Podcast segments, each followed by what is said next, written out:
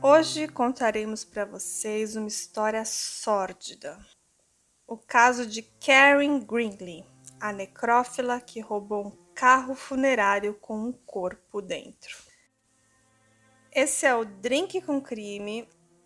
Eu sou a sua host Carla Moraes e esse é um canal que a gente conta casos reais, crimes, mistérios, sempre acompanhado de bons drinks.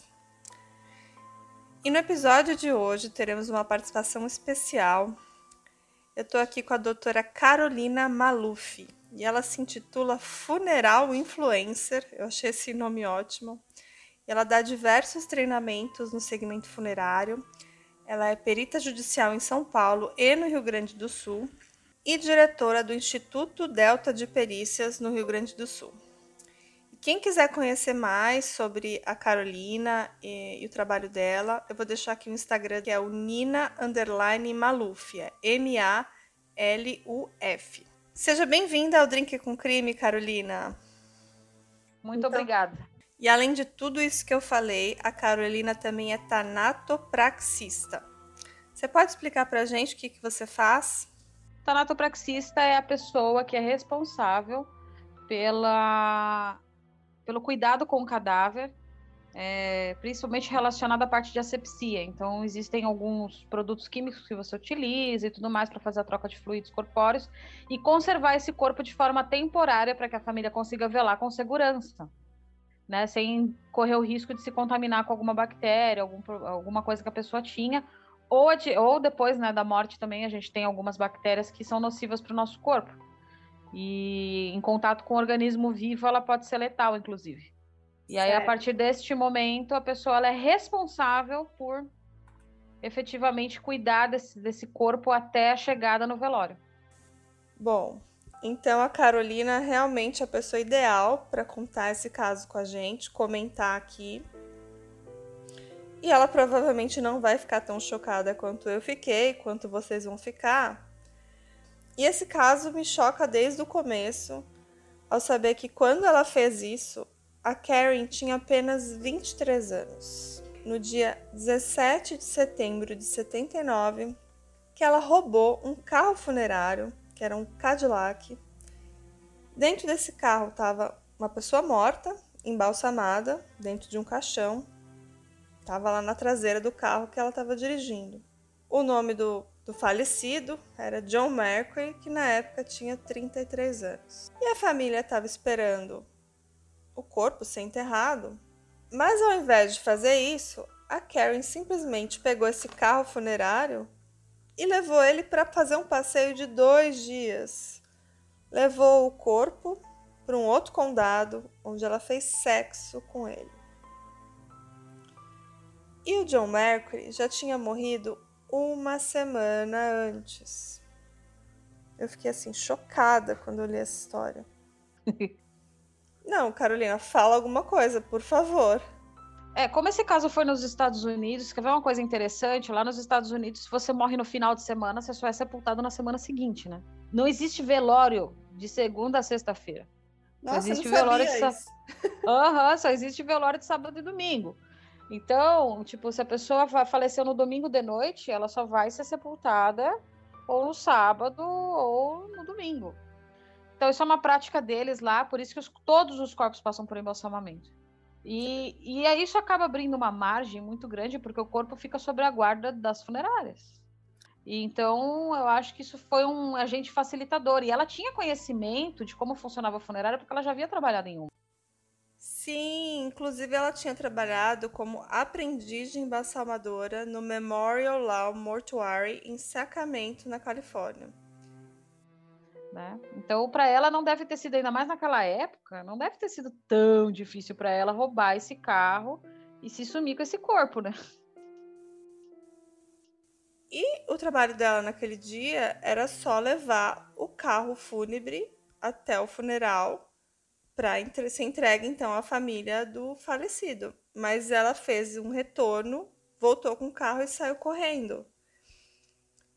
E eles só foram encontrados dois dias depois, num outro condado, no condado de Sierra. E isso me fez muito pensar no que você me falou agora há pouco, que seria muito fácil ela ter tido acesso a esse corpo e que talvez ele ficou lá vários dias esperando o sepultamento, que talvez nesses dias anteriores é, ela já tivesse tido acesso ao corpo do rapaz e de alguma forma estava ligada emocionalmente a ele e que então por isso ela resolveu fugir por, com, com o cara, sabe? Isso para mim agora tá, tá fazendo mais sentido ainda depois que você me falou das práticas como são lá nos Estados Unidos, porque ela colocou o caixão lá planejando levar até o, até o cemitério onde seria enterrado, mas no meio do caminho ela simplesmente mudou de ideia e vazou dali, sabe? Então, esse é um caso que trata de necrofilia. E, de acordo com a Wikipédia, a necrofilia ela vem da palavra necros, que é morto, cadáver, e filia, que é amor. Então, a necrofilia é caracterizada pela excitação sexual decorrente da visão ou do contato com um cadáver. E o fenômeno da necrofilia é conhecido desde os mais remotos tempos da história humana, podendo ainda hoje ser observado como costume comum, às vezes até sacralizado, em certas tribos africanas e asiáticas. É, a questão toda é que a gente. Isso aí era uma prática muito comum no século XVI, XVII, né? É uma prática relativamente comum, mas condenável por algumas pessoas. Nós estamos em 2021, o mundo mudou, as pessoas estão mais lúcidas, né? Tá, tá, tudo muito mais claro, né? Já se elucidou, inclusive, que você pode pegar várias doenças com isso e mesmo assim a prática é mais comum do que a gente pode imaginar. É muito triste pensar que nos dias de hoje isso ainda exista, né? E no caso que a gente vai contar hoje, é, me surpreendeu o fato de ser uma mulher de 23 anos com esse comportamento. E quando a Karen foi encontrada, ela não estava assim muito bem. É, inclusive fizeram uma lavagem no estômago dela, porque ela estava extremamente deprimida e tentou cometer o suicídio por overdose de cerca de 20 comprimidos de Tilenol e codeína. Mas ela sobreviveu. O lance todo, nesse caso específico, ela tem. Eu, eu sempre atribuo as pessoas que têm parafilias sexuais, principalmente a parte de necrofilia, a uma, um sintoma de rejeição. Ela foi muito rejeitada, né? Eu estava vendo sobre a história dela, ela foi bem rejeitada pelos pais e tudo mais. E não que isso justifique o crime, né? Em si. Ela já era meio problemática das ideias. Mas uma coisa interessante é que eu sempre, eu sempre digo que uma pessoa que tem problemas dentro de casa, geralmente, no período, principalmente no período da adolescência, ela transfere isso para a sexualidade, jogando as suas frustrações na parte sexual. E não é diferente com a necrofilia, porque morto não fala. Então ele nunca vai te rejeitar. Né? Você pode fazer o que você quiser com ele, ele não vai te rejeitar. Todo, qualquer, qualquer procedimento que tu faça, ele não vai rejeitar. Uma maquiagem feia, que se você fizer uma maquiagem feia, ele não vai te rejeitar. E tão pouco sexo, não vai rejeitar. Não há rejeição com o cadáver. Então, na verdade, eu acho que por ela ter esse problema até cognitivo comportamental, vou atribuir dessa forma, ela ela se sentia amada por um ser que nunca ia rejeitar ela. E quando a encontraram, havia uma confissão, uma carta de quatro páginas e meia, onde ela admitiu ter feito sexo com entre 20 e 40 outros corpos de homens, jovens como John, e chamou isso de um vício. E naquela época, por incrível que pareça, a necrofilia não era ilegal lá na Califórnia. Então, ela foi apenas acusada de roubar o carro funerário e interferir no funeral. E ela se declarou então culpada e foi condenada a pagar uma multa de 225 dólares e passar 11 dias na prisão. Depois da sua libertação, ela teve a sua liberdade condicional ela teve que fazer também uma terapia. E depois, ainda em entrevistas, ela falou que essa terapia foi muito boa porque ajudou ela a fazer as pazes com ela mesma. E eu fiquei chocada, primeiro, saber que a necrofilia não era crime, e segundo, é, a banalização né, da pena. que a Califórnia não existia naquela época uma lei que criminalizasse a necrofilia. E sobre a lei, é uma coisa muito louca, que de fato a necrofilia em muitos países não é crime. Uh, muitos países, hoje em dia já nem tanto, mas naquela época não era crime. Hoje já existem leis específicas, principalmente nos Estados Unidos, que são condados, leis bem específicas sobre a necrofilia. Porque como o corpo fica muito tempo na funerária por causa da guarda desse corpo, é, as práticas, por incrível que pareça, eram comuns. Inclusive, recente, é, recentemente foi presa uma pessoa nos Estados Unidos com essas práticas de necrofilia. E na Inglaterra também. Certo. Né? Pessoas que vendiam material e tudo mais. Sim, inclusive esse é um caso, né, que eu queria até citar aqui, mas aconteceu agora, em novembro de 2021, que um necrófilo em série foi preso e ele pode ter abusado de milhares de cadáveres. O nome dele é David Fuller, de 67 anos, é, descobriram na casa dele fitas, imagens, várias coisas de necrofilia, porque ele trabalhava num, num, num necrotério, tá? Eu não vou é, contar esse caso para vocês, eu vou indicar um canal no podcast Fábrica de Crimes. O episódio é o 60 e o título é Os Crimes da Kitnet 30 anos sem respostas. Então vamos voltar para o caso da Karen Greenley, da famosa necrófila então vocês devem imaginar o tremendo escândalo público que foi o caso da Karen Greenlee quando foi a público, né? Porque imagine, em 1979, uma mulher de 23 anos necrófila, que depois ainda deixou uma carta de confissão dizendo que ela tinha feito relação sexual com de 20 a 40 cadáveres, né? É, principalmente porque a maioria dos necrófilos conhecidos do público eram do sexo masculino. E ela era uma jovem, uma mulher, e que ela confessou a sua atração, o seu desejo sexual e confessou que ela tinha feito isso muitas vezes durante a sua vida, né? É, pois é. Então é um caso interessante. Todo mundo fala muito sobre o homem, né? Que o homem tem a prática mais comum né? da, da do ato sexual com, com cadáveres. Mas tem muita mulher que se interessa por isso. Mas é muito louco, né? Eu não consigo pensar que justificativa uma pessoa teria para se interessar por essa prática, né? Aí a gente vai entrar numa outra parada que é um negócio meio sinistro, que tá aumentando demais, que é o vício em pornografia. Naquela época era muito difícil tu ter contato com pornografia, mas mesmo assim existia, principalmente nos Estados Unidos, que eles são bem mais liberais. Então tu ainda tinha as revistas e tudo mais. Hoje em dia, porque, tipo, tem muita mulher se viciando em pornografia. E isso faz com que elas queiram cada vez mais, porque é um, uma, um lance de serotonina que é liberado de uma forma muito intensa, né, durante o orgasmo. E aí a, muitas mulheres acabam indo para esse lado mais obscuro, né?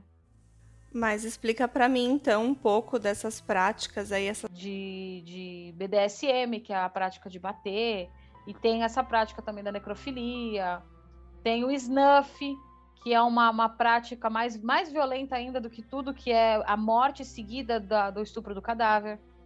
Né? Então, se mata a pessoa para depois fazer a prática sexual. É, e naquela época, no caso dela, eu acho que era bem aquilo que eu acabei de dizer, é o lance da rejeição. E, e o contato com os corpos, né? E ela já era meio birutinha das ideias, coitada. Não, e o julgamento dela, assim, foi uma loucura, né? E surgiram muitas perguntas, tipo, como e por quê, né? E ela deu várias entrevistas muito reveladoras. E nas entrevistas ela falava que ela parecia aceitar amplamente a sua atração por cadáveres. E, e a gente vai falar agora sobre alguns fatos aí muito assustadores sobre a Kelly Greenlee e o seu amor por falecidos, né, por cadáveres. E parece que o cadáver do John que ela roubou foi só a ponta do iceberg. Que em uma confissão, ela admitiu que ela já fez sexo com muitos outros cadáveres. E ela confessou isso tudo naquela carta de quatro páginas. E essa carta ela colocou dentro do caixão do falecido antes de tentar suicídio por uma overdose. Naquela carta, ela lamentava que ela foi amaldiçoada com um desejo não natural e ela confessou que ela não tinha certeza do motivo que ela era atraída por cadáveres. E ela se intitulou na carta como Rata de Necrotérios. Comenta isso para mim, por favor. É bem tosquinha, né, coitada. Mas, cara, é um negócio muito louco, né? A pessoa sentir atração por uma coisa dessa. A gente que trabalha com isso, é uma coisa tão. A gente entra no modo automático. Você vai preparar um corpo, você só prepara ele. Não tem estresse, é só você preparar. A gente lida com, com a sujidade, com, com o pior do ser humano, porque ele tá, além de fragilizado, porque ele não tem como se defender.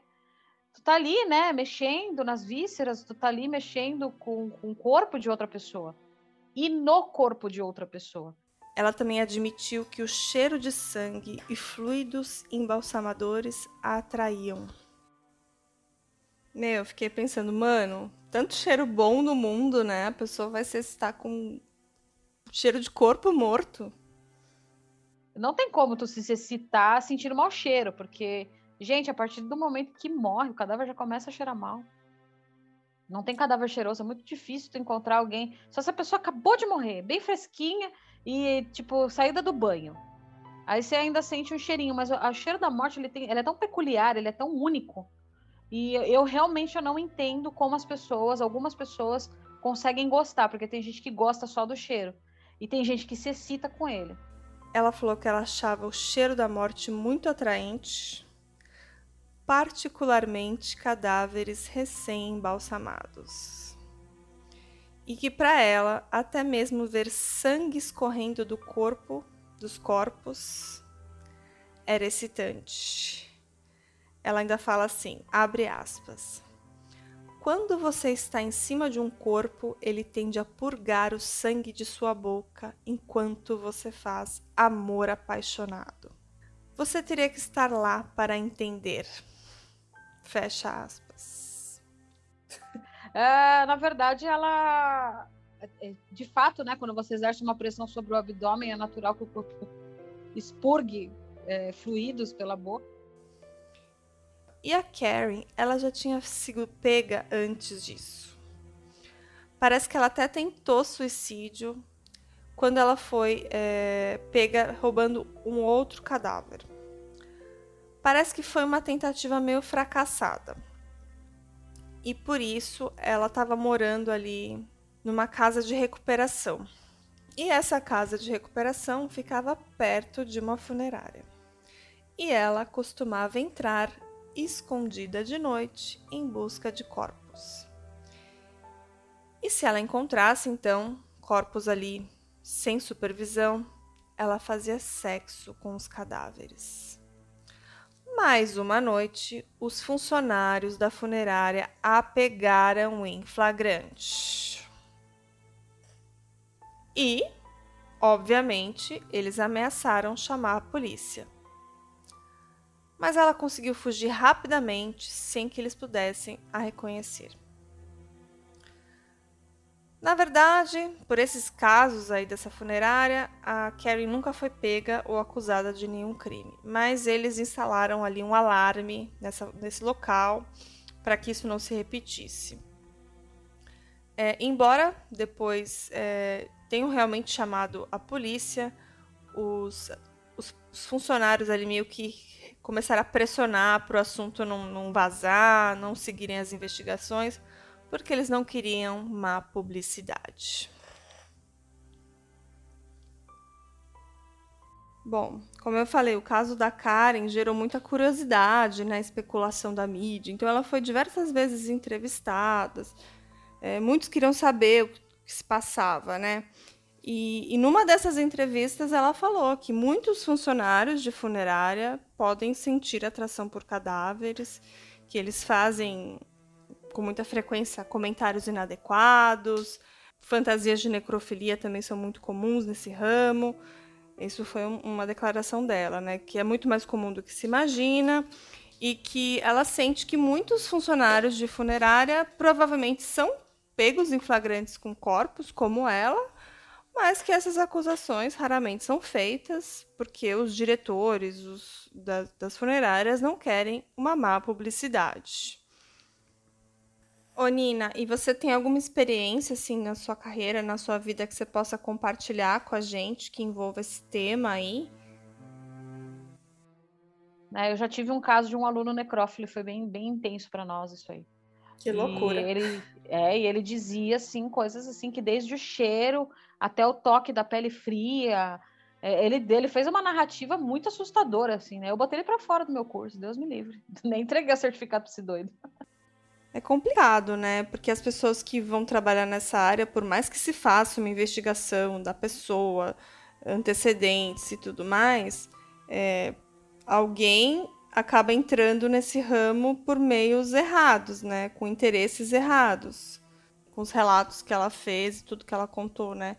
Quantos outros corpos ela pode ter abusado, né? E empresas que ela trabalhou, as próprias funerárias, não a denunciaram por medo de represária, por medo de ter uma repercussão muito grande. Então ela ficou à solta por um, um, uma falta de ação dessas pessoas, né? Sim, é porque a, a, as funerárias. Imagina se acontece um troço desde, desde uma funerária, a repercussão que não dá, né? Negativa. Você pode fechar, inclusive, a funerária. E por não ser um crime, é mais fácil a gente abafar o caso, que é o que acontece hoje, não é diferente do que aconteceu com ela. Uh, já teve casos, é, sabidamente, que a pessoa tinha a intenção de e só não executou porque tinha câmera no local e tudo mais. Aqui no Brasil, o crime de vilipêndio de cadáver, por exemplo, ele é um crime que, se você conseguir comprovar que você não teve a intenção de ferir a dignidade daquele cadáver, né, da memória da pessoa, não é crime. Né? Então precisaria existir no Código Penal um crime específico para necrofilia. Tipo, armazenamento, como é com a pedofilia, sabe? Armazenamento de dados, é, de vídeos, fotos e tudo mais, também deveria ser crime. É, com certeza. Porque se existe alguém que consome, é porque tem alguém que vende, e vice-versa. Concordo. Né? Mas que, infelizmente, o que a gente mais ouve em ML, se eu for te dizer assim, é comentário de nossa, que gostosa, morreu. Então, esse tipo de comentário a gente ouve direto vindo dos homens. Então dá uma certa insegurança, né? Quando a gente vai falar de ah, morreu uma mulher muito jovem. Né? Geralmente são as mais jovens são as, ma as maiores vítimas nesse sentido, né? Nesse crime.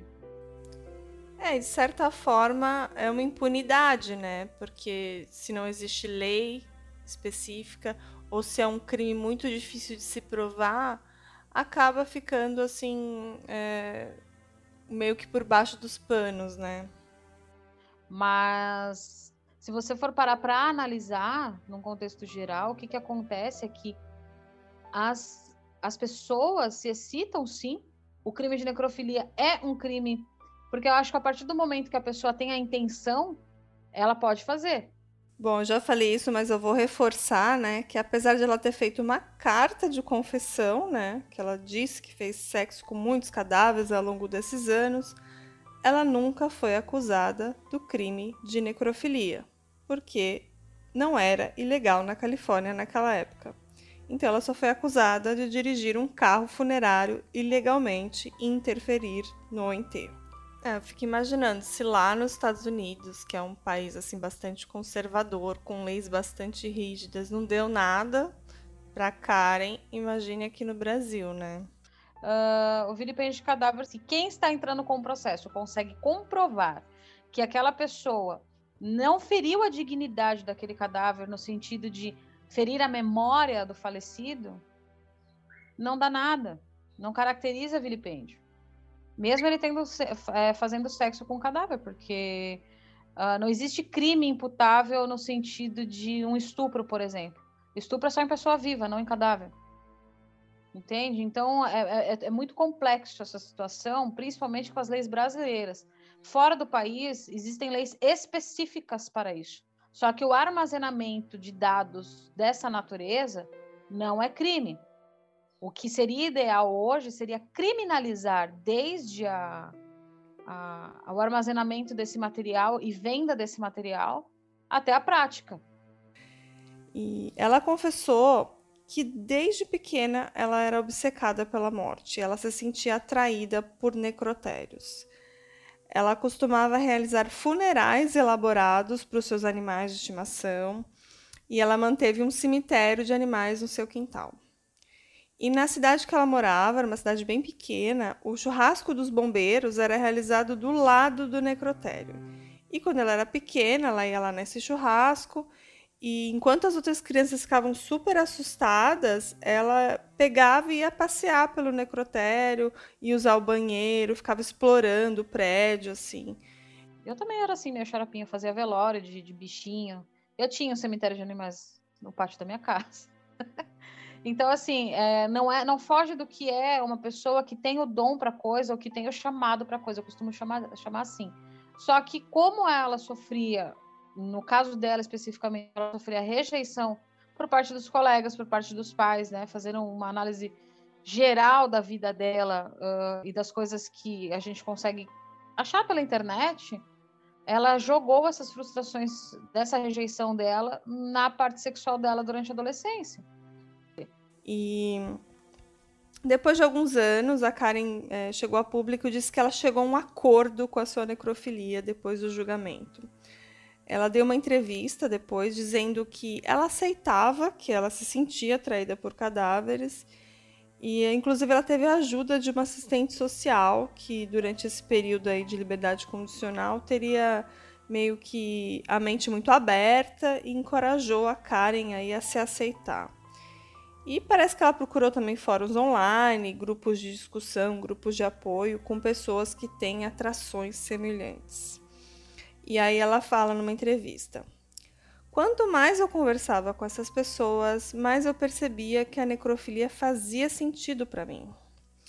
E o motivo de eu ter problemas com isso era porque eu não conseguia me aceitar. Eu estava tentando viver a minha vida de acordo com padrões de outras pessoas. E aceitar era a paz que eu precisava. É, é o que eu digo, né? O padrão de normalidade é uma coisa muito relativa, né? Uh, a partir do momento que você se enquadra num grupo, a gente sempre está buscando aceitação social, isso é fato. Uh, mas a partir do momento que você se enquadra num grupo de pessoas doentes, de pessoas que, para mim, isso é uma, um problema muito sério, são pessoas doentes. Quando você se enquadra nesse grupo, você também fica doente, mais doente do que você já está. Então, na verdade, ela não se enquadrava porque nada do que ela via satisfazia, né? Ela. E eu acho que acontece isso com muita gente. A mesma coisa com esses pedófilos, com pessoas que têm outras parafilias, zoofilia, são as, as parafilias mais pesadas. Mas tem outras parafilias também. Tem gente, por exemplo, que sente atração sexual por objetos. Sexualizar um objeto. Então, então essas pessoas, na verdade, eu sempre atribuo isso, vou falar isso eternamente, em qualquer lugar que eu vá. Eu atribuo isso 100% a algum tipo de rejeição que a pessoa tenha sofrido na vida. Aí o, o, o não saber lidar com o não e com a rejeição faz com que ela busque prazeres em outras coisas. E no caso dela, ela se encontrou num grupo de pessoas doentes e que falavam exatamente aquilo que ela queria ouvir. Então ela não se sentiu rejeitada naquele grupo. Por isso que ela não conseguiu se enquadrar em nada. Né? O fato dela ter sido rejeitada pelos pais de alguma forma. Eu não sei, eu não consegui achar nenhum dado em que ela tenha sido sofrido algum tipo de abuso. Eu não consegui achar esses dados, mas via de regra, geralmente, a pessoa que se torna necrófila, ou ela é viciada em pornografia, ou ela sofreu uma rejeição muito grande durante a adolescência. Bom, o relacionamento da Karen com a família dela, obviamente, foi destruído, né? É... Com os irmãos, ela não tinha mais nenhum contato. Inclusive, alguns uh, não quiseram nem participar do julgamento se recusaram a estar lá presente. Eu acho eu... que família nenhuma aceita, né? Eu, eu também não aceitaria, obviamente, né? eu também não. Eu acho que em questão de família, assim, as pessoas, elas. Não é que existe um padrão de normalidade, porque eu acho que de perto, perto, ninguém é normal. Mas você sabe que eu fico pensando como ela não cita em momento nenhum o relacionamento dela com os pais, o relacionamento dela interpessoal com pessoas de fora. Ela simplesmente alega que ela não se enquadrava. Então, eu acho que deveria ter sido feito, óbvio que na época não tinha esses recursos, mas um aprofundamento do caso dela, no sentido de buscar mais informações sobre o seio familiar dela, porque eu tenho certeza que existem mais problemas do que só o relacionamento com os irmãos ter sido afetado. Talvez todos eles tenham sofrido a mesma coisa que ela, só que cada um direcionou para uma, uma coisa. Bom, tanto a Karen Greenlee quanto a empresa onde ela trabalhava, o Memorial Law Mortuary, foram processados em um milhão de dólares pela Marian Gonzalez, que era a mãe da vítima, a mãe do John Mercury. E o processo dizia que ela sofreu um grave sofrimento emocional, obviamente, né? É, não tem muita informação no processo, né? Eu não sei, eles é. chegaram a ganhar a causa? Eles ganharam, mas não foi um milhão, foi 117 mil dólares. É, título de indenização só, então. Não foi. Sim. Não foi. É, não foi uma sentença justa, né? Por todo o dano psicológico que a família dele, no caso do falecido, sofreu. Porque o rapaz parece que já era, ele era bem jovem, né? E ela sentia atração por pessoas bem jovens. Que eu fico, eu fico até com dó da família, porque é um trauma que você nunca mais recupera, né? Tu já perdeu um filho e ainda vai ter que lidar com essa situação de uma pessoa sequestrar o corpo da, da pessoa que você amava e ainda molestar e estuprar, enfim, fazer o diabo com aquela pessoa e depois te entregar, ó, tá aqui, ó, já usei, como se fosse uma coisa, né? É meio estranho isso, né? Eu acho que o, a justiça nesse ponto falhou grandemente. Imagina, some com esse cadáver, ela, ela depois confessa que ela manteve relações sexuais com esse cadáver que havia morrido há uma semana antes, né? Imagina a cabeça dessa mãe, que loucura, né, que foi. E durante o julgamento, né, um, um psiquiatra de defesa da mãe do rapaz, da, da disse que acha que o evento teve um impacto muito duradouro na mãe da vítima, né? E que ela, inclusive, é, desenvolveu um histórico de alcoolismo e de depressão. E sobre o passado da Karen, ela teve um colega de trabalho chamado Richard Kapunsky, que era embalsamador e trabalhou com ela. E ele testemunhou ao júri que ele nunca viu nenhuma razão para suspeitar dela que ela cometeria esse crime, que ela era uma garota muito quieta, muito competente. E no final de todo esse processo e tudo mais, é, eles conseguiram fechar um acordo ali em 117 mil dólares em danos gerais. Não, não chegou a um milhão, mas eles.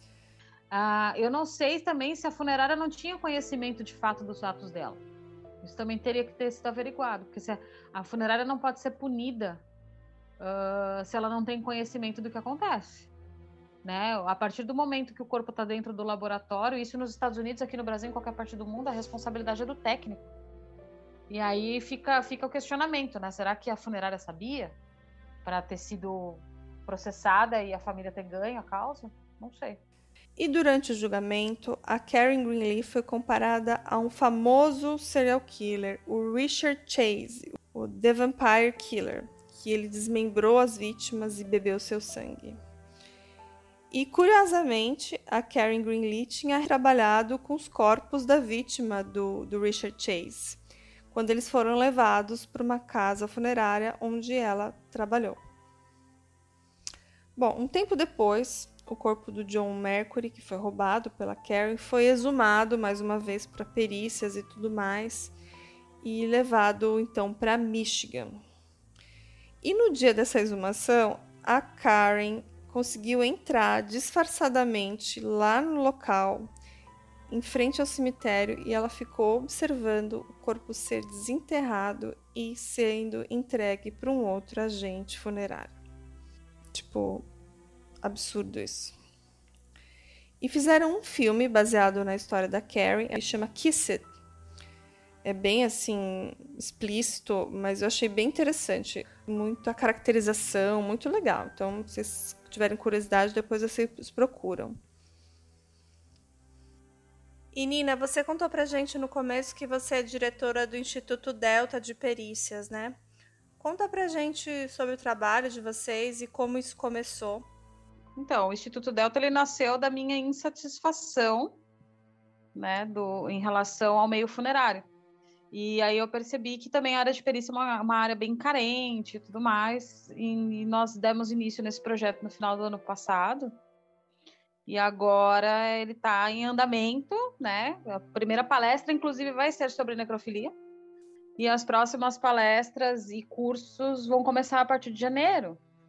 Então, é uma, um nicho de mercado muito interessante para, inclusive, a gente coibir esse tipo de ação, né? Porque, como esses vídeos são vendidos pela internet, tem uma formação legal em relação à área de perícia, a gente consegue identificar, inclusive, onde são esses lugares. Então, essa é a parte interessante, esse é o meu objetivo, pelo menos a, a, de início, esse é o meu objetivo.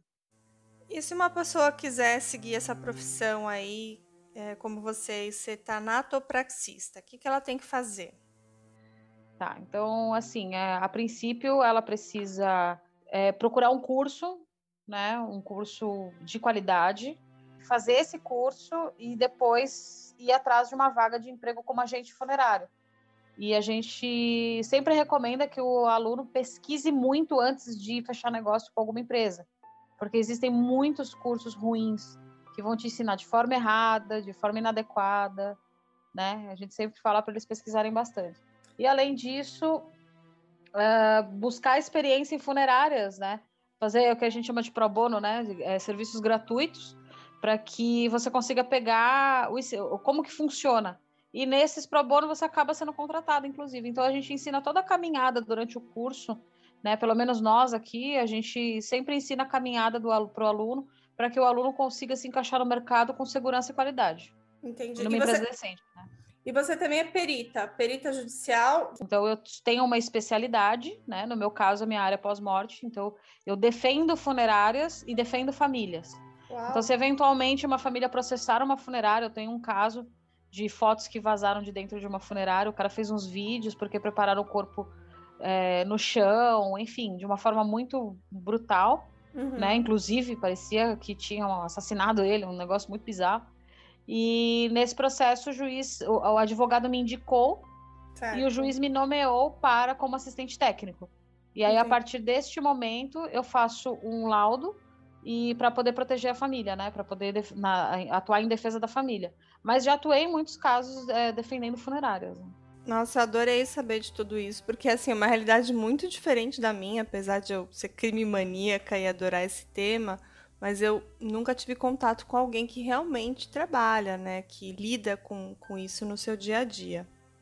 Gostei muito. E queria agradecer mais uma vez, nosso papo foi tão gostoso.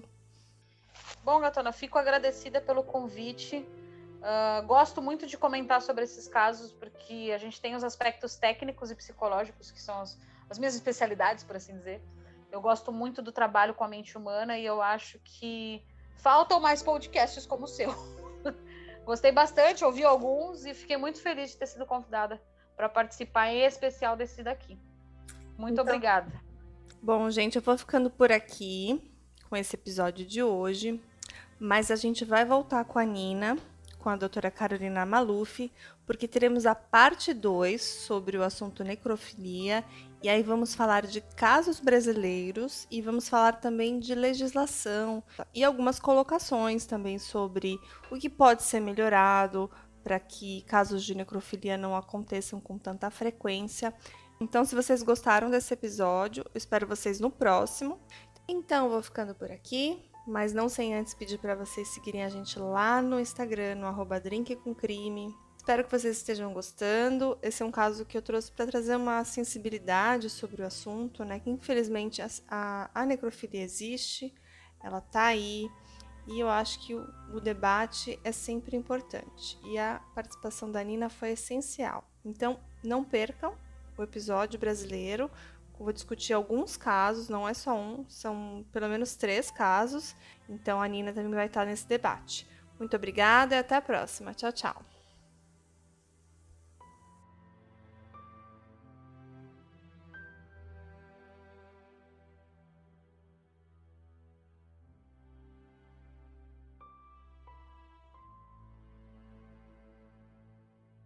Hey!